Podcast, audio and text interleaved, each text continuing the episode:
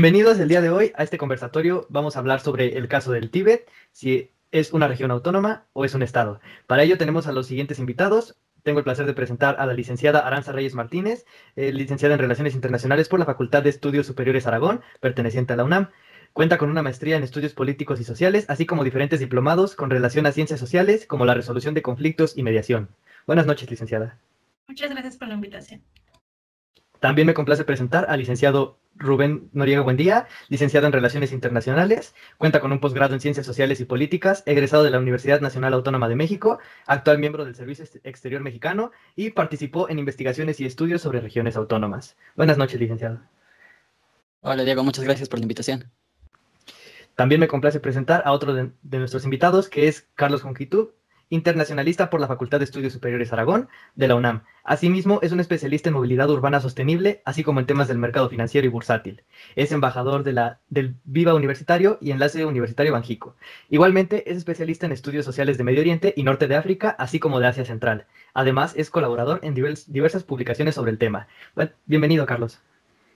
Muchas gracias, Diego. Muy buenas noches. Y por último, me complace presentar a nuestro último invitado, el maestro Gabriel Antonio Tello Sánchez, profesor egresado de la Facultad de Filosofía y Letras de la Universidad Autónoma de México. Cuenta con una maestría en estudios de Asia y África en el Colegio de México y actualmente ejerce como profesor en la Facultad de Estudios Superiores Zacatlán.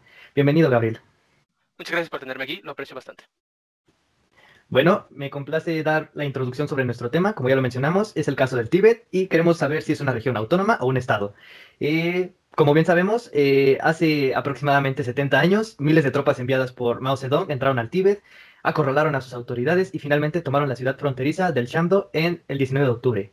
Eh, sin embargo, bajo presiones eh, por parte de China, el Dalai Lama, que era el entonces líder tibetano, firmó el polémico acuerdo de los 17 puntos tras ocho meses de ocupación por el ejército chino, lo cual fue un documento que oficializó la anexión del territorio. Sin embargo, según este líder espiritual, eh, y también Premio Nobel de la Paz, cabe recalcar, el tratado es inválido porque fue forzado sobre un gobierno desamparado que no quería hacerlo, así es como lo menciona él, y además se agrega que el Dalai Lama apenas tenía 15 años cuando lo firmó. Así que cuéntenme, ¿qué, opinan sobre este tema? ¿Lo consideran un sujeto del derecho internacional? Aranza, por favor. Muchas gracias, buenas noches. Antes que nada hay que tomar en cuenta que el Tíbet es por nombre una región autónoma de nacionalidad tibetana de la República Popular China y que se encuentra inaliable del territorio chino siempre va a estar bajo la jurisdicción del poder central del país, desde su incorporación al territorio de Yuan hasta la dinastía histórica de China, a mediados más o menos del siglo XIII, donde pues esta etnia tibetana, eh, que es integrante y contribuye con importantes aportes al desarrollo de la civilización china y a la unidad y unificación de la, de la patria, ¿no? Sin embargo, este tiempo que se ha prolongado tanto eh, la sociedad feudal bajo una dictadura teocrática, eh, los siervos y esclavos, que representan más del 95% de la población del Tíbet, no poseen esta libertad personal y se encuentran privados de sus derechos fundamentales. Creo que es importante destacarlo. Sí, muy bien. Eh, bueno, como ya mencionó eh, la licenciada Aranza, eh, existen ciertos lazos jurídicos entre China y el Tíbet. Porque, bueno, como sabemos, el imperio tibetano, que fue cuando es como el primer momento de esta región, fue conquistado en el siglo XIII por los mongoles que en este tiempo dominaban China. Eh, pasó bastante tiempo hasta 1906, cuando después de una guerra entre la dinastía Qing y el Tíbet, eh, se llegó a ese tratado de paz, donde el Tíbet se convertiría en un protectorado británico. Para 1914, eh, el Tíbet es, bueno, habiendo, pasando esto, se le había regresado a, China y pasó a ser parte de su estado, pero en 1914, después de negociaciones secretas entre eh, Gran Bretaña y el Tíbet, firmaron un, tratado en el que se reconocía al Tíbet como un Estado libre. Eh, China comenta que esto no tiene valor jurídico, puesto que no se le, consultó a China, que era prácticamente el que ejercía la soberanía sobre esta región. Y para 1950, eh, bueno, ya sabemos con Mao Zedong, manda las tropas hacia este, hacia este territorio y lo conquista. Sí existen esos lazos, esos lazos jurídicos que yo, que yo les menciono, que son mm, básicamente este, esta cesión de territorio que, de pasar del protectorado inglés a ser parte del territorio chino que se dio. Y bueno, China desconoce este, esta próxima, este tratado que libera al Tíbet.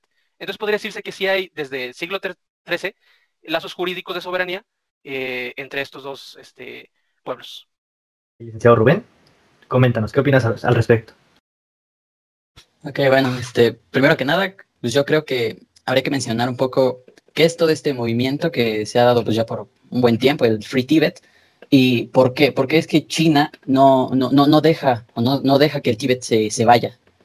Principalmente, pues esto es más que nada estratégico, China tiene, tiene, tiene buena noción de lo que tiene que hacer con, con, con todos los, los ríos que, que, salen del Tíbet, principalmente, porque es gran parte del agua dulce de, de toda Asia, principalmente, y dos de los principales chinos, o de los principales ríos chinos, eh, salen de ahí también, que es el río Yangtze y el río Amarillo. Entonces, pues, ¿qué significa? Que el que China controle, o lo que significa es que quien controle el Tíbet controla gran parte del agua de la región. Entonces, China sabe lo que esto es y por obvias razones no lo dejaría irse. Ahora, me gustaría ya empezar a poner un poco sobre la mesa el tema de si esto es una región autónoma o se trata de un estado. Pues sabemos que principalmente actualmente tiene la calidad de región autónoma. Tú buscas en cualquier lugar y aparece como la región autónoma del Tíbet. Pero ¿es realmente una región autónoma o qué tiene de autonomía? Me gustaría poner esto sobre la mesa para que podamos empezar a conversar más al respecto. Y sí, efectivamente tienes razón. Eh, pues como ya sabemos, China es un país eh, con bastantes estrategias en cualquier sector. Y en este caso, como lo comentas, el poseer ese territorio, podemos llamarlo así, pues les va a dar una gran ventaja o un, un gran poder, lo podemos llamar así, en, cuestión de poder regional. Pero me gustaría darle la palabra a... Muy bien, muchas gracias, Diego. Es importante observar y es importante esta pregunta que ha puesto en la mesa eh, mi compañero. Finalmente, eh, a nivel histórico, como nos han comentado, pues tenemos eh, un avance y un grado de relación entre el tema de las invasiones mongolas, invasiones chinas, y que inclusive en este territorio se asentó un imperio mongol. Más sin embargo, si nos ubicamos ya en, en una parte actual, pues tenemos una serie de elementos que nos puede dar a identificar, pues, qué tipo de sujeto de derecho internacional es. Como comentaba Aranza, si uno eh, empieza por buscar en, los sitios web o simplemente uno ubica eh, en, en, las páginas de Google, cuando tú buscas si esta región es eh, una región autónoma o es un estado, es curioso observar que los primeros resultados que te salen son de las embajadas chinas. Y es interesante, ¿por qué? Porque curiosamente ahí es donde ellos te dan de cierto modo el por qué es una región autónoma. Un, una de ellas es importante decirlas que pues dicen que, eh, que esta ocupación del Tíbet pues viene desde hace 800 años. O sea, es una de las cosas que dicen. Inclusive eh, hay otras que, dicen, que también comentan que pues al momento de que se firmaron estos eh, 17 puntos, cuando lo vuelvo como lo comentaban ustedes, el Dalai Lama tenía 15 años pues tenemos una cuestión en la cual pues tú puedes observar y dices, finalmente estos acuerdos se firmaron con razón o se firmaron de cierto modo eh, eh, bajo, una, bajo un modelo de ocupación ilegal, es importante decirlo. Pues inclusive lo que es la representa una representación gubernamental del de Tíbet, hay que observarlo, viene directamente del gobierno central, viene desde Beijing. Inclusive podemos observar eh, la forma en la que se rodea eh, el Tíbet y pues vemos soldados chinos, banderas chinas y, y, la gente que viene viene del Partido Comunista Chino. Y para finalizar con esta parte, eh, me gustaría también dejar la otra parte de, eh, de, lo que vendría siendo la contraparte a que es una región autónoma de China. Eh, hay el comentario de un investigador de la Universidad de Princeton que se llama Michael Van Walt, que eh, dice que desde un punto de vista legal, el Tíbet hasta el día de hoy no ha perdido su condición de Estado, que es un Estado independiente bajo ocupación ilegal. Y va a ser precisamente esos puntos eh, que se firmaron eh, un poco después de, esta guerra eh, civil en la cual va a ganar Mao Zedong, en la que se va a desplazar de lo que era la República de China, inclusive hoy también tiene un gobierno en el exilio que se ubica en la isla de Taiwán. Eh, pues cómo va a generar estos acuerdos, pero que literalmente van a tener ciertas cuestiones de ilegalidad, ¿no? Que inclusive en el derecho internacional se ha dudado, pues si, si verdaderamente tienen una, una validez real, ¿no? Ya, ya entraste con el tema más a fondo y te agradezco porque ya nos das la pauta para que los, nuestros demás invitados nos den un comentario. Eh, Aranza, ¿qué opinas sobre esto? Eh, tú igual tienes consideración sobre si es una región autónoma, eh, si es un estado, o cuéntame, ¿tú, tú qué, qué perspectiva tienes? Claro, muchas gracias. retomando los comentarios que expuso mi compañero Rubén eh, con respecto a esta estrategia de China de mantener bajo su control al Tíbet, precisamente por, por estos recursos que son, que básicamente el Tíbet es el origen de varios ríos base para la, agricultura y diferentes tipos de actividades, ¿no? Lo que es todo China, India y diferentes partes de, de, de Asia. Entonces, ¿qué es lo que hace China? empieza a construir, empieza a aprovecharse de esta situación y comienza a construir este, presas hidroeléctricas en eh, región tibetana. ¿Para qué? Para poseer este control, para él, tener esta, este poder sobre esas aguas, ya que, como bien sabemos, quien tenga el control de estas es quien va a manejar completamente todo. Entonces, eh, basándonos ya en lo de si es una región autónoma, yo creo y reitero solamente por el nombre simplemente por ser la región autónoma del Tíbet, es una región autónoma. Sin embargo, de autonomía no posee nada, ya que China controla desde su economía, su tipo de gobierno, su cultura, incluso a los tibetanos les es prohibido hablar su, propio, eh, su propia lengua. Entonces, ahí les dejo compañeros abiertos sobre esta, esta opinión personal de que en realidad no, no, no es autónoma. Te agradezco ese, ese comentario que, mencionas al último sobre que es una región por el nombre, porque efectivamente va de la mano con lo que mencionó hace un momento Carlos, pues tú buscas en cualquier lugar y te va a aparecer eh, región eh, autónoma del Tíbet, pero pues da la casualidad que también aparece su relación con China en automático. Así que voy a darle la palabra a Rubén y después pasamos con el eh, profesor Gabriel. Ok, muchas gracias Diego. Yo estoy muy de acuerdo con lo que acaba de mencionar mi compañera Aranza. Realmente creo que el Tíbet, aunque aparezca como calidad de región autónoma, lo único que tiene de autónomo es el nombre. ¿Por qué? Porque depende totalmente y principalmente de Beijing y los tibetanos tienen demasiadas prohibiciones, muchísimas. Incluso hay casos, y demasiados realmente, en los que a los tibetanos se les prohíbe sacar un, un pasaporte. O sea, los tibetanos no pueden, no pueden salir como tal de, pues, de la región porque no, no, se les permite tener un pasaporte, ¿no? Me gustaría también ubicar un poco en dónde surge, eh, es, un, es un problema muy, muy antiguo, pero el punto clave, el punto de quiebre es más o menos a finales de los 50, entonces, pues si nos ubicamos un poco ahí, pues estamos en plena Guerra Fría, entonces el comunismo tendría que ganar de algún lado y de alguna manera Estados Unidos también participó en este, en este conflicto, ¿no? Mm, bueno, creo que eso sería principalmente mi opinión, es una región autónoma que de autónoma no tiene nada. Vaya que, lo mencionas de, manera correcta este punto, porque pues tal vez si buscamos más a fondo, eh, nosotros encontramos que sí, efectivamente, Estados Unidos también era, era este, raro no haberlo mencionado, pero ha, tenido que ver en este tema, o sea, de cierta forma ha entrado en un aspecto sea muy mínimo, pero ha, ha formado parte y es bastante bastante correcto tu comentario. Bueno, yo, yo lo considero que es muy, vas muy al punto al, que queremos llegar. Y pues coméntame, Gabriel, ¿tú qué opinas al respecto? Yo opino lo mismo que mis compañeros. Yo también creo que como tal ese término de región autónoma no aplica también para el Tíbet. Y concuerdo mucho con Carlos de que sí tiene las características de un Estado, tiene su población, tiene su, su nación como tal. ¿Qué, qué, le falta? Reconocimiento. Reconocimiento de, de la, de la comunidad internacional. Porque ¿qué pasa? ¿Qué pasa con, con, con este caso? O sea, si lo reconocen, se están echando de, de, un enemigo, se intenta reconocer, porque ni siquiera hay marco legal que lo permiten reconocerlo. Porque eh, igual no es, no, no aplica tanto aquí el derecho de autodeterminación de los pueblos, porque ni siquiera es un, una, una región no autónoma que, esté gobernada por China, o sea, ni siquiera tiene ese carácter legal. Entonces, no se le puede dar reconocimiento por vías legales, y si se le pudiera dar, es echarse de enemigo a la potencia económica más grande actualmente. Y si yo concuerdo con mis compañeros que la región autónoma no tiene nada, más bien sería como otra, otra parte del Estado chino como tal, con todas esas traves que se les da.